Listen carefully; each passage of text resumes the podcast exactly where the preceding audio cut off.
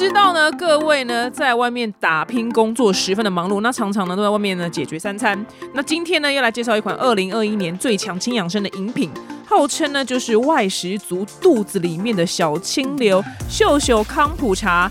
那习习呢是闽南语发音的秀秀，就是呢爱惜自己的意思，是由各种天然的原料，包含水、糖、茶、益生菌，并且呢使用就是特殊的发酵功法。让秀秀康普茶呢，兼具风味跟轻养生，给你就是零负担的那种酸甜的口感，而且啊，就是发酵过程当中呢，会产生就是耐酸耐热的一原值，协助呢就是维持你的生理机能，减轻身心负担，是外食族搭配餐点的最棒选择。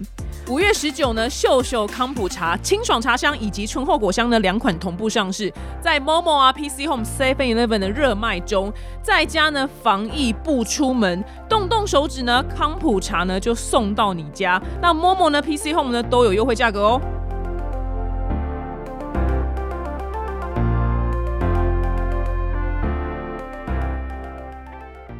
小暖。所以那时候真的，一度都会觉得说，我是不是要兼差去卖个鸡蛋糕，还是什么？总是要有个收入嘛。来宾说他不红，他要去卖淫。我说哦，你很适合，你说卖鸡蛋糕，每个人对卖鸡蛋糕。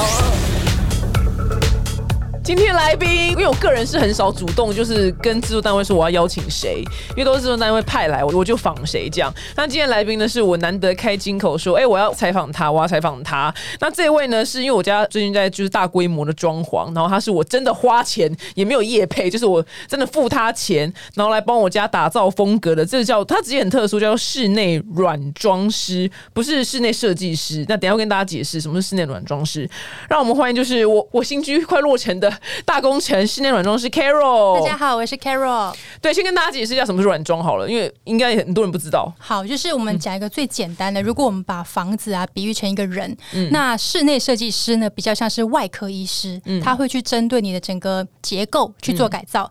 那如果是软装师呢，比较像是一个彩妆师啊、造型师，我们就是借由衣服穿搭、化妆配件去改变你的这个形象。所以其实室内设计师和软装师他们的工作是环环相扣的，嗯，他们其实是都很重要。可是如果你要去区别的话，哎，他们当然还是有不一样的地方，但是会有些微的重叠。对对对，会有些微重叠，没有错。对，但是基本上不一样。如果我之前听到一个说法是，如果你把那间房子倒过来，对对，所以会掉下来的东西就是 soft line，就是软装，对，就是像家具啊、抱枕啊、生活用品、植栽、地毯啊，对，这一些都是隔热垫，对，连隔热垫都问他说：“哎，这个可以买吗？”对对对，没错。小的东西，对，就是也会有人问我说，那个脚踏垫啊、垃圾桶啊，其实它确实都是属于我的管辖范围之内。对它，呃，软装是管超广，对对，就是连电话的颜色它也可以管。对对对对，其实就是等于说，整个空间它的视觉美感这件事情，就是我们的管辖范围之内。懂？因为我这辈子是没有，刚我没有买过房子，我没有请过室内设计师，所以我不知道，我不知道一般室内设计师，比如说你今天买了一间空屋，然后你请室内设计师，呃，来设计你好你房子之后。那所以沙发谁调？是其实有分啦，就是不同的收费的设计师，他所做的事情的程度就有差异嘛。当然也会有那一种。他从头到尾，包含家具，甚至艺术品等等，全部都帮你整合好的。当然有这种类型的，那也有一些呢，它可能真的就是只有帮你把工程面处理好。那家具的话，你自己喜欢什么，你自己挑，对，都是这样子。所以其实是有分嘛。那当然就会反映在你的设计费上面。嗯，懂。嗯，你最近出了一本新书，是的，是叫做《室内软装师养成术》。那跟大家讲一下这本书在讲什么？这个的话呢，就是针对不管你今天是单纯对空间规划。有兴趣，还是说呢？你自己想要成为这个软装师的话，我觉得从这本书里面都是可以从无到有，一步一步的去告诉你，我们要怎么去规划一个空间，要注意什么事项。嗯，那其实我一直觉得啦。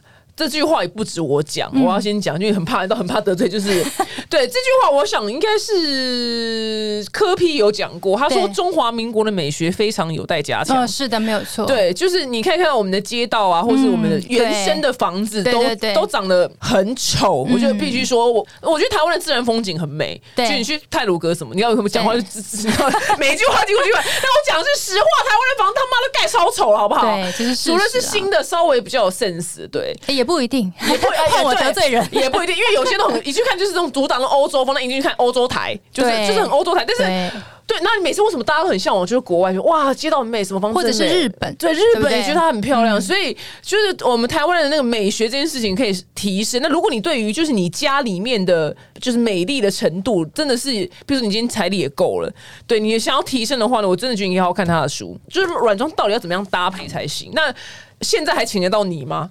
我跟你讲，我这是凭运气请到他的。对，对，凭没有名气。我我必须，对对对，我必须说，那我要回顾一下当时，那是某一天晚上，然后我站在家里面就是这么看电视，然后我的我先讲我，我先讲我这边好了。好好好因，为我已经经历过两个，就是软装师来的时候，我真的受够。哎、三个，对我真的受够，我真的走投无路，当然问也问不到。我知道走投无路会怎么样嘛？要么第一个秀 mobile 零一，要么第二个在自己的社群软体上问对。我就仗着自己有点粉丝，我觉得 Instagram Story 上问，谁可以推荐我软装设计师？因为我们要动格局。对对对然后呢，就是有就这么一个人就回了你，其他人都回有重复的哦。对但是我不知道为什么脑筋就不对，你就是看到那个有发亮这样子，对，是就发亮了。那这个人我也不我想问是 Carol 谁不知道，然后就对我想说那就笑笑看你吧。对。然后那天晚上你在干哦，嘛？好，对，那我们就会切到我画面这一边。我那天就晚上就是在看电视，然后手机的这个私讯就叮响起来。内容的话本来很正常，哎，请问那个报价怎么计算等等。可是我看那个大头贴的照片就是你本人，然后我没有小差，对，然后我当时就在想说，这谁啊？干嘛盗用表姐的那个大头照？这样，然后我就点进去，想说是什么样的人会做这种事情，然后就开始滑滑滑，就发现说，天啊，是表姐本人。这是我本人的私人账号，对，然后我就没改。对我就就是颤抖的，我老公在旁边打电动，说别别别别别别表姐她她她她她私讯我这样，嗯然后他就说哦嗯好，那你就跟他谈谈看、啊。直男，直男完全不会 care 我，真的确，每次来我签书会，那男朋友都一脸死样子，你知道吗？就是那种很无聊的说，到底为什么要来这？对，直男对我就是这态度，对，然后我就反正就这样开始我们这一趟旅程，这样。对，很漫长，很漫长。所以我今天真的要装潢，不管是真的整个大装修，或是你只要轻装潢，就是所谓的软装的话。你第一步如何要找到就是好的设计师呢？我真的想来想去，真的只有烧香一图，对没有别的。因为我这边听过太多，就是设计师呃，不管是室内设计师不愉快的故事，对，真的太多，大致上都是不愉快的。我目前只听过一个好的，跟我自己的，就只有两个。对，所以在这么多的，因为你一定会先问朋友嘛，那大部分都恨自己的设计师。那有没有办法，就是能让我们在初期的时候比较过滤到？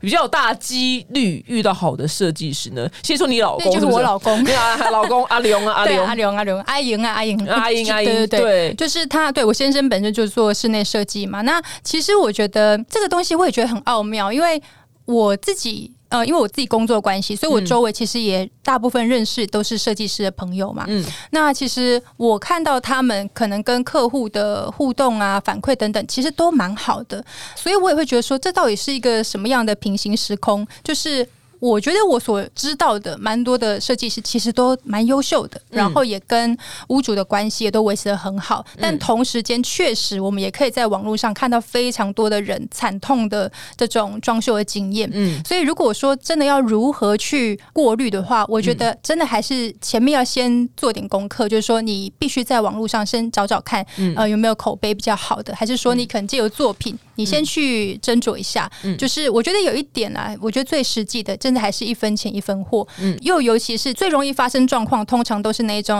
啊，我的谁谁谁他是做这个木工，或是我谁谁谁他是做什么。通常这种介绍的呢，我觉得大家一开始的心态一定也都是觉得说，哎、不错才想要推荐给你。但是推荐给你的这个人，他不一定真的有亲自让这个木工或这个桶包去装修过的经验。对那这种其实就比较容易出状况，然后遇到不愉快的话，其实我觉得彼此之间的关系也会比较尴尬啦。嗯所以其实讲真的，有蛮多的室内设计师啊，其实他们自己可能不一定会承接。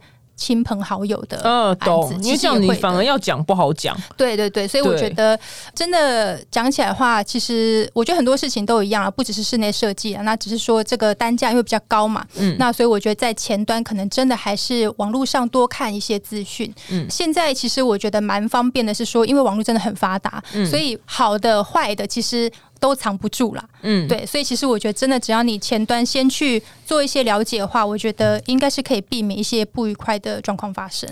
呃，对，但是因为目前我收到有很多人不愉快的案例，他们也是从网络找来的。就是譬如说，他是一间设计公司，然后他派了一个设计师来这样子，那可能设计师公司可能在 Google 上的评分可能不错，哦，对他可能派来就是派来一个王八蛋这样子。对，就是你工程款付到某一部分之后开始变脸这样。对，所以因为我个人到第四个才找到 Carol。所以我就建议你们，你们就比四个好了，就以我个人的艺人资料库，对，你们就把同样就是你想要的事情，想要一句话，你就讲到第四次，讲到第四次呢，你再从这四个里面去挑一个。其实我觉得这个过程，同时也是屋主也是会更了解自己的个需求，因为其实很多屋主他可能在，毕竟装修嘛，他真的是一件大事，大部分的人可能他过去从来没有这样子的经验，嗯，所以他也不会知道说，哎，我装修我应该注意什么，嗯，其实你们可能真不会想得到。对，那对，其实你对你可能你也不晓得，连发问你可能都不确定，我应该问什么样的问题才是正确的嘛？所以我觉得有时候多找几家。确实是有必要的，因为其实你在跟每一个不管是设计师或者是软装师沟通的时候，你们的对话过程当中，其实你也会让你自己有个反思的机会，说，哎，他可能设计师问了我某一个问题，嗯，那我自己倒是没有想过这件事情。借由你们沟通的过程中，你就会知道，哦，原来其实我可能哪一些东西对我来讲，哎，收纳可能对我来说是更重要的，嗯，那还是说，哎，我希望我把我的总预算控制在多少钱？我可能比较主要的是用在家具上面。嗯在这个工程部分的话，其实我没有要动太大格局什么的，就是你自己也可以一步一步的去厘清。你需要的是什么？这样子，我觉得你在跟不同的设计师沟通的时候，我觉得对彼此都是有帮助的。因为其实讲真的，设计师或软装师，我们也不是这个算命的嘛。其实每一个人的状况跟每一个人的屋况，还有你的预算都是不一样的。嗯，所以我们也只能够就每一个人的经验值，他去判断眼前的这个屋主，他应该可以怎么样去协助他。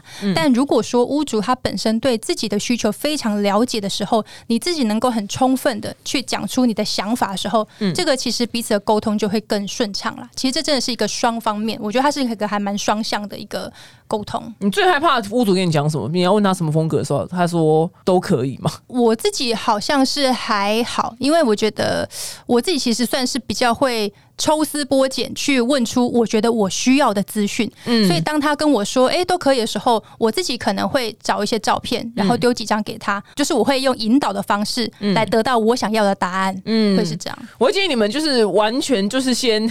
知道你自己的喜好是什么？对对，然后如果你没有什么叫都可以的，没有什么。如果今天你你喜欢什么样男生都可以，如果他是杀人放火，你可以吗？对吧？那你好好歹先用删去吧。譬如说墙壁是黑的，你不行。对，我觉得大部分的人可能不一定。很精准的知道我喜欢什么或我要什么，可是呢，一定你会知道你不要什么。对你用删除用删去法，对对对对，不是墙壁是红，你可能不行嘛？你现在就知道了嘛？对，所以我会建议你一定要想办法知道自己喜欢什么歌，然后就是尽可能上 Instagram 或者是 Pinterest 多看一些照片，就把所有你看到什么全部都卡图，全部每个都卡图，对各个任何一个你有感的小角落，那张图里面只有个角落你有感，你把它卡下来，对，因为你以防万一你在未来的时候你用到，因为你很难用话语去跟设没错没错。设计师不是你的那个蛔虫，他无法猜出来。对，其实像我自己在跟客户沟通，一定也都是运用大量的照片，因为照片它是一个最直接的东西。就像如果我们今天讲风格，好，我们讲北欧风，或者是说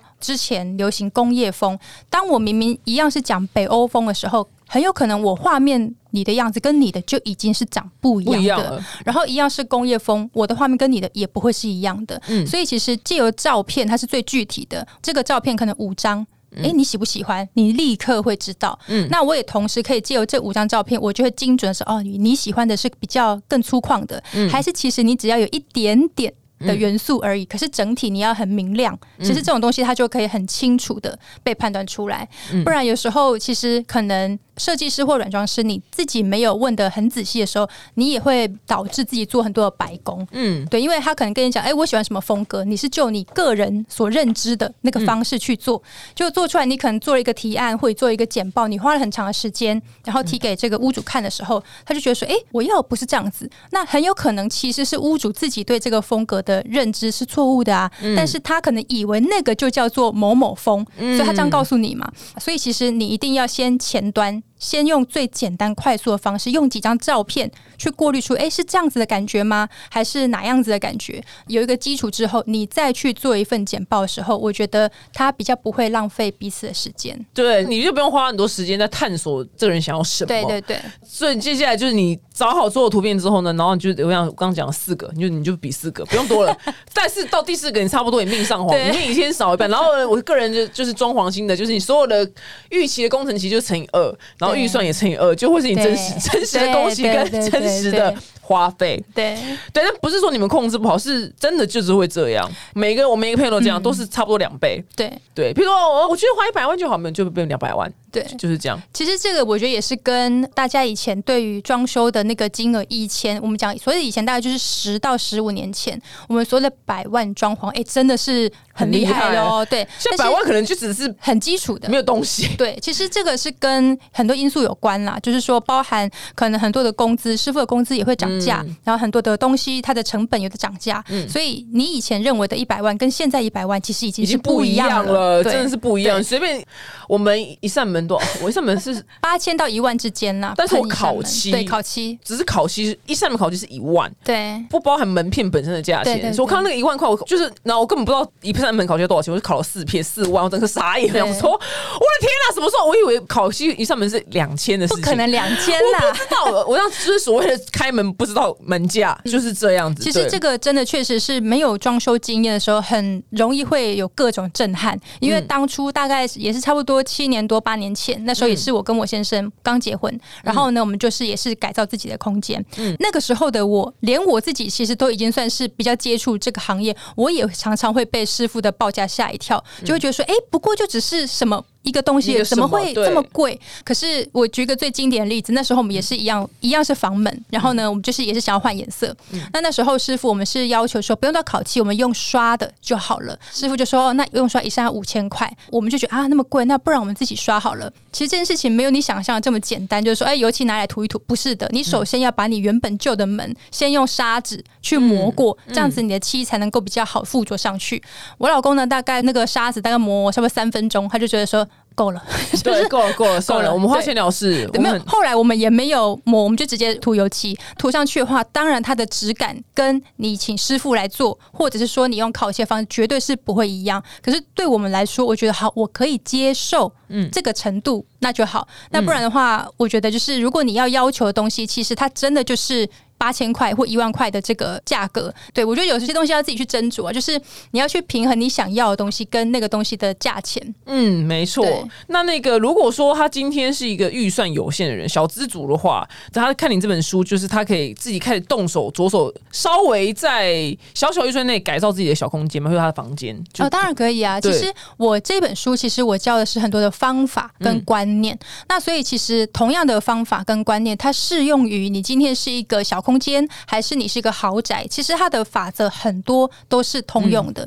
比方说，我可能讲的是关于材质，或者是色彩要怎么样去应用，或者是灯光它应该怎么样去搭配，还是说呃，你今天这个家具的陈设它应该要怎么样去安排你的动线，一些人体工学部分，这个都是通用法则。所以不管你今天是我这个小套房，我可能总预算我只想要花三万块去做个改造，还是说我今天是一个比较完整的空间，然后我的预算。是三百万，其实它有很多的逻辑。都是相同的。哦，所以如果你是小资族的话呢，你也可以透过这本书，就是现在请不起软装师，请不起 Carol 没关系，但是他就是把这本书出出来呢，就是要告诉你一些小法则，让你用这个法则去用呃小小预算来改造自己的房间。对，其实如果说你看书觉得太累的话，其实我有线上课程啦，动态的话可能看起来会再更更更轻松一点。对，那我有其实一个蛮值得讲的地方，是因为原本你并非科班出身嘛，那我觉得你这段故事也蛮励志的，就是因为现在我相信现在很多人他就做自己不想做的工作，然后。哦，可能就是工作不喜欢的算，可能钱还少。如果钱多就那就算，偏偏都是很多人，像我早年也是做自己不喜欢的工作，然后钱也很少。对，但是你原本也是做你不喜欢的工作，然后你一心一意想要成为就是软装师，那这个过程跟大家讲一下，因为我觉得很励志。好，其实我以前念书的时候也完全不是念跟设计呀、跟美术有完全都无关的。嗯，然后那个时候毕业之后，我的第一份工作呢是去一个科技公司做这个业务助理，嗯，完全也是非常跳痛这样。那个时候其实大概上班一个礼拜，有一天我就是。坐在办公桌上，然后就放空，然后我就想说，这就是我要的人生吗？我就真的就是看看，就是大家同事们就那边接电话接电话，然后打电脑打电脑，然后我就眼睛就望过去我们那个经理的办公室，然后就看着他也很忙碌的在开会什么的，然后想说，我觉得我了不起，在这个公司，如果我真的熬个二十年，我想或十五年，我觉得我顶多顶多极限就是做到经理的那个位置吧。可是这是我要的吗？我觉得不是，所以我就觉得，那你就好好想一想，你究竟还能做些什么？这样，然后我就下班回家的时候，就正拿一张纸，我就把我所有的兴趣，什么唱歌、跳舞、爱吃东西，这种通通都写上去。嗯，然后呢，我就先过滤法。像唱歌，你觉得你的歌声能够 出专辑，然后会红吗？应该不会，删掉，然后就先用删去法。后来就只剩下可能大概四五个左右。其实我已经忘记其他的选项是什么了，但是那时候我就在问自己第二个问题，就是说在剩下的这些选择里面，哪一个？如果光只是要你用想象的，想象的就好哦，就是要你去做一辈子，你愿意的是哪一个？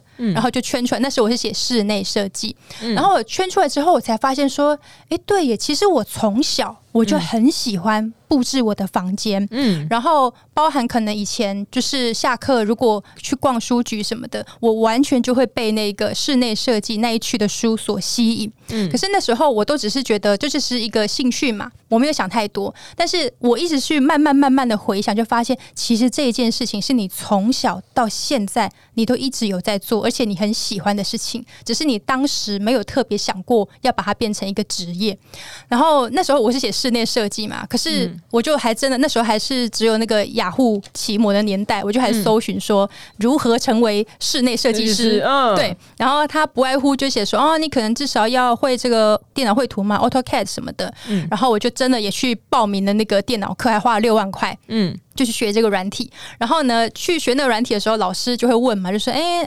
大家来自不同的地方嘛，那为什么会想要学这个 AutoCAD？然后那时候我就还很天真说，哦，因为我觉得我想要往这个室内设计发展。嗯，然后那个老师说，哦，那你想要做那话，你光是学这个也没有用啊。这样，然后我就觉得当头棒喝，就觉得说，你为什么要这样伤害我？懂？对，然后只学了一个最对，其实你只学了一个最基本的东西而已。然后确实，当我去学了 AutoCAD 之后，我就发现说，我开始去找这方面的职务的时候，就的确你立刻就会发现，所有的他们一定会要求你是本。本科系毕业的，这个我就完全。无法应征啦，对。然后，而且我后来也有在仔细去思考，就是说，其实一样是以室内设计这个领域来讲，其实我很清楚的知道，我的室内设计并不是那一种木工，你做水电，还是说一个弄出一个很高级的豪宅，我走的不是那一块。我觉得我自己喜好的是真的是偏向更多布置的性质，嗯，然后或者是说 DIY 去刷油漆改造一个小家具这一种比较温馨的路线，嗯。所以那时候我就想说，那我觉得我这个应该比较。要偏向布置师，而不是室内设计师。嗯，可是当时那已经是十几年前的事情了。嗯，当时根本也不会有这种职业。嗯，对，因为如果你跟别人讲布置师，可能第一个联想就是橱窗布置，百货公司的橱窗布置。可是那个也不是我要的，所以我就变成说我只能从家具业。对我那时候其实先从家具业开始。延伸，然后才慢慢发现说，哎，你自己的强项可能真的是比较偏向色彩跟材质的应用，所以那时候我会去。建议我的客户，哎，你这个我可能其实只是去帮他配一个橱柜，但是我就会顺便跟他讲说，哎，我觉得你这个地毯你可以铺个地毯，从旁边延伸哎，你你现在有放这个抱枕，哎，我觉得你放太多颗了，其实你应该放几颗，颜色怎么搭配？嗯，或者是我看他的窗帘，我就会跟他说，哎，其实我觉得你这个窗帘你可以怎么用会更好看？嗯，我把它变成是先把它变成我的附加价值，嗯，对，然后才一步一步的，真的是到今天，所以其实这过程也非常。漫长。那后来你怎么突然有一天变成软装师了？我其实是我的上一份工作，那个大概就是差不多七年多前的那一份工作。那时候做的职业也很妙，它是最接近我当时人生梦想的职业。嗯，那时候我们前公司的话呢，是专门帮这种中古屋还有这种房仲业者去布置这些。要卖的房子，嗯那我们是用租借家具的方式嘛？就是说，哎，我家具一套租你三个月多少钱？除了家具之外，我们也会顺便帮你把画啊，然后可能一些人造的植物啦，把它布置好，把它布置的真的很像是有人住在里面的那个状态。那那个就是很接近我梦想中的职业。可是后来我就也发现两件事情，第一个就是说。以公司的角度来讲，它最好是全部都是每一个东西都配好了，所以只要有案子进来的时候，我就直接 A 套餐、B 套餐就出去，这是最快速的。所以我慢慢就会觉得有点无趣，因为我们永远都是在配一样的东西，对我来讲没有新鲜的挑战。那个沙发可能用八次，对，然后我也都会觉得很腻，而且你也会觉得说，哎，其实你东西都配好，你今天不管是我或任何人来，他就是跟麦当劳是一样，对对对，他就是永远都是用那一套出去，所以我觉得。对我来说就不够有趣，这样。然后第二个是有几次我们就有发现，有一些客户打电话进来，他其实是屋主本人，然后就希望说，那你们可不可以直接帮我家选家具，然后选这些挂画什么的？然后当时我就出现就一道曙光，就觉得说，哎，这个其实就是我想要做的事情。对，可是当时公司没有提供这样的服务，可是我心里面就知道说，哎，真的有这个需，我们留个电话，对，有这个潜在需求这样。然后后来其实我在前公司也只做大概半。年多左右，我就觉得说，其实工作时间非常的长，但是我觉得我的薪水以及我能够去创造东西都是很有限的，嗯，所以我想说，那我是不是可以试着自己接看看？嗯，然后当时其实我觉得那个都需要很需要勇气的，因为我那时候离开公司，真的大概有半年的时间。饿死，饿死啊！嗯，因为根本没有人知道有这种职业，也不知道你可以做这件事情。就是你挂个招牌在路上写软装设计，人家也不知道在干嘛，人家经过也不会进去。对，所以我那时候的第一个案子，其实真的是我当时的前同事。有一天，他就打电话跟我说：“哎，Carol，我们今天就是又有一个人，他也是那种像我们之前一样，他希望我们直接帮他买断家具，然后帮他布置，你要不要接？”然后说：“当然要啊！”就是我终于 熬了半年，终于什么都接，对，什么都接。他就说。可是他那个地方有点远呢，我想说能多远？他说在金门，嗯，哦，金门好啊，那你要接吗？说好，我就接了，那就是我的第一个案子，嗯，然后也是从那个案子我才知道说你应该怎么报价，报多少钱是合理的，然后你应该你的流程应该怎么安排。所以这位金门的屋主认识你的贵人，他是我的贵人，他真的就是我的第一个客人。那他第一个，那后来怎么有第二个客人？后来其实还有。变成说，因为我当时有一些朋友，他们以前我们同事的时候，我们在做都是家具设计相关的。嗯，那后来有一些人，他们就真的是往室内设计的领域去发展。嗯，那所以变成说，大家都是等于刚开始自己创业，会互相帮忙。嗯，所以他们有时候就是例如，哎，他这个案子完工了，然后他们都会想要拍照、拍作品集嘛，就需要有人来布置。嗯，他说：“哎，那 Carol，你可以来帮我布置吗？嗯，那我可能真的也都是收个几千块钱的车马费，然后呢，我自己带东西过去帮他布置。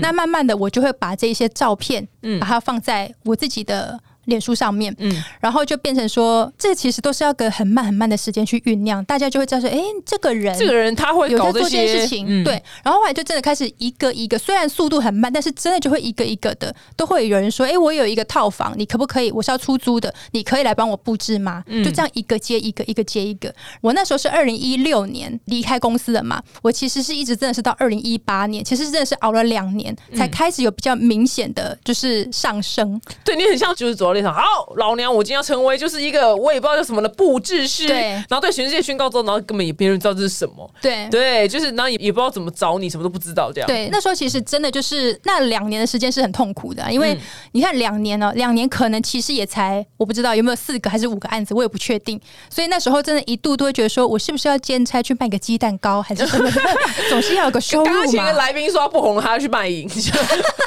我说你很适合，你说 卖鸡蛋糕，每个人对卖鸡蛋糕，对啊，就是。因为这是一个很现实的问题，就是如果你真的都没有一个固定的收入，你一定会觉得说，你先生在干嘛？他当时是在另外一间设计公司，也是做助理的工作，因为他也是想要往室内设计发展。哦，你们一个软一个对对对对对，没错。所以那时候我们也是各做各的，就靠他的薪水过活。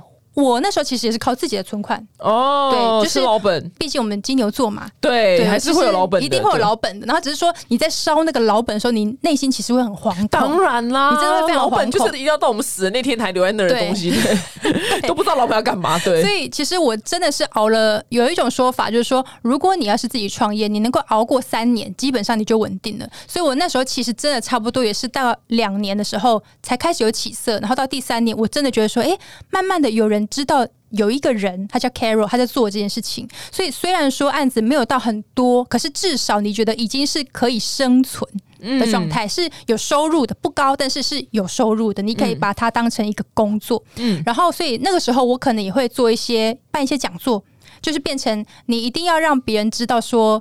有这个职业哦，然后有这个人在做这件事情。因为当我开始跟这些屋主接触的时候，我就有发现，他们最常跟我讲的第一句话就是：“哎，其实我很需要有人像你这样子来帮我规划我家，可是没有这种。”职业都不晓去哪里找，所以当我听到太多次这种话以后，我就知道说这个市场其实是非常大的，只是没有人知道有这个行业。他们怎么找到你？就是你的 FB？我对对对，就是全部都是 FB 而已。而且是那时候你还没有粉丝团，对不对？就是那个粉丝团，就是那个粉丝团。然后当时那个粉丝团就是我不知道，可能就是一百个人，就是反正就是一个很弱的一个，就是刚起步啊，刚起步，真的就是这样。然后是一百个人也能带来客人，真的是厉害了。所以我觉得上天有在眷顾着我，有哎，就是感觉说这。个人就是很缺钱，很缺钱，然后但是他非常有毅力，老板又没了，对，就是我那时候的那个节奏，真的都是快要饿死的时候，突然就会再来一个案子，哇，老天真的在看着你，他这就是他没有真的让我大富大贵什么，但是他就是一直让我维持着不要饿死，濒临饿死，但又没饿死。他我觉得上天他在考验我的那个意志力，他想要考验你是不是真的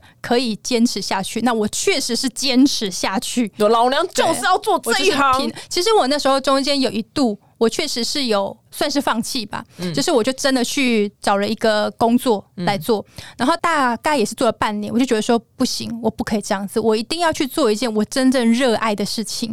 虽然说我之前又回去一间公司上班，一个月一样也是大概就两万多吧，可是我就觉得说这样的人生到底有什么意义呢？我就觉得说好。那半年的时间，我就决定说，我就真的是破釜沉舟。我觉得说，既然你知道人生就是这么有限的嘛，你一样都要每一天每一天花几个小时去工作的话，那你就真的做一件你很有热情的事情。这样，所以我就觉得说，好，就是经过那半年的时间，我就更加确定说，我就是要来做空间规划这件事情。我就不相信我会饿死。OK，大概是这种心情。懂。当你一旦有了这种决心之后，我觉得。你遇到任何的困难，你只会去想着我要怎么解决它，嗯，就是你不会再去把放弃当做是你的一个选项，它不是你的选项，你只有去想着你要怎么突破，然后你要怎么让别人知道你，或者是你要怎么样去拓展更多的。客源，嗯啊，可能你不是只有做这个一般的包租公、包租婆或者是房东，可能例如今天是不是有别人有什么样品屋，还是说橱窗，就是所有任何小不拉几，我家狗屋要布置你都可以。对，而且其实我当初最一开始可能真的也会有几场是没有收钱的，嗯，然后就是当做一个作品，因为对方其实也会抱着说，哎，我也不知道你是谁啊，谁知道你弄得好不好看？那我交给你用，哎，是我还给你个机会呢，是这种心情。坦白讲，确。确实也是有这样子的意味，没有错。就是说，的确啊，我去改造你家，它就是我的一个作品。所以其实有时候你真的顶多啊，他就请你吃个饭还是什么的，但是他就是累积一个作品。所以其实前端真的是很辛苦的啦，真的是很需要毅力，你才能够。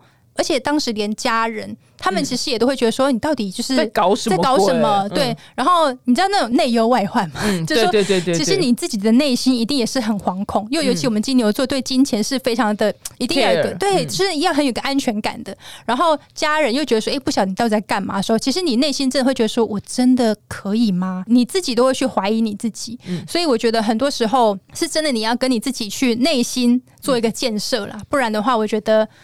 不管是不是做这个行业，我觉得任何行业都一样，都非常的辛苦。你如果要从无到有的去建立出你自己的一个品牌，或者是你自己的一个事业，其实它真的都是要有非常坚强的意志力，嗯，才有办法。对你单纯说，哎，你要去把你的一些技术提升等等，我觉得那个是另外一个层面。我觉得最主要是你自己的内心是否足够强大，嗯，其实那个是更关键的。那后来怎么起飞的呢？那时候其实是二零一八年，我那时候就是做了一个，他也是那种房东。然后他要改造他的空间，那个空间我去看的时候，觉得说哇塞，这真的是废墟哎。嗯。可是想说没关系，我们就化腐朽为神奇嘛。所以我那时候就真的是把他的 before after 的照片 PO 到我的脸书上面，就整个就是那个案子让我整个翻身，因为对，因为那个案子真的太经典，因为他就是我那时候去看那个空间的时候，其实很妙。他其实是我的一个朋友，然后他职业也很特别，他专门就是会去找一些闲置很久的空间、废墟的那一种，然后他就会去跟这个屋主。谈说，哎，我帮你改造这个空间，然后呢，之后你租出去，我也帮你包租代管，但是你就是要分配多少钱给我这样。所以我这个朋友他常常都会去找一些非常非常破烂，可是他可能地段很好嗯的空间，然后呢，找完找完那些地方，他就会来找我。然后就跟我说：“Carol，我今天就是又找到什么样的空间，你来看一下。”然后我每一次去看，我都觉得说：“你到底可以哪里找到这么多的废墟鬼屋？那这么废墟的地段很好的地方，那房东为什么不弄？他就是浪费钱哎、因为很多时候他们可能不知道该如何去改造，或者是他懒得改造，他可能其实他真的是不缺钱的。哦，他就是他其实不缺地契里面的其中一个地契而已。然后真的是因为我那个朋友，他就是那时候找了一系列的鬼屋给我改造。他是打什么关键字？地段好，空格鬼屋，空格废墟。我不知道，他就是很会找，这就是他的专业嘛，哦他就是很会找到，真的是这样。所以我每次去看，我一打开门都觉得说，中秀东路上怎么有这种废墟？对他就是会很找很多废墟，然后我就真的也会用我的方法去让这个废墟焕然一新。嗯然后真的就是因为那几场，其实没有很多，大概可能三四个空间吧的改造，然后让我的知名度有在那一年，我的那个脸书的成长蛮多的。嗯。是从那个时候开始，哎、我觉得整个人生就出现了哦，一线希望。他也是你的小贵人欸，他也是我的贵人，对啊，真的。废墟改造达人，废墟改造 对你的故事非常励志。所以如果你在听我们节目的话，如果你真的有很想做的事情，然后你每天觉得醒来都不知道自己去公司要干嘛，就别人在那边就是很忙的今天 对，就很像那个电影，就是最近今年电影叫什么？一个灵魂的灵魂急转弯。啊，对，那皮克个动画，对皮克斯的电影就是在讲这样的事情，就是他在找他自己人生的那个叫热情，spark sparkle 闪亮的那个点对。那恭喜 Carol 找到。那如果你要找到的话呢，我相信你一定找得到，只是会很辛苦。那刚刚 Carol 他已经分析到他如何找到了，我觉得这一段很值得听。那当然了，他的新书就是《室内软装师养成术》呢，也值得买来看。就如果呢你暂时没有预算请到软装师的话，也 OK。你用这本书呢，你可以自学一下，或者是用这本书呢去找到一个清自己的一个对喜好，然后让你去找到一个你喜欢的软装师，或是你喜欢的室内设计师。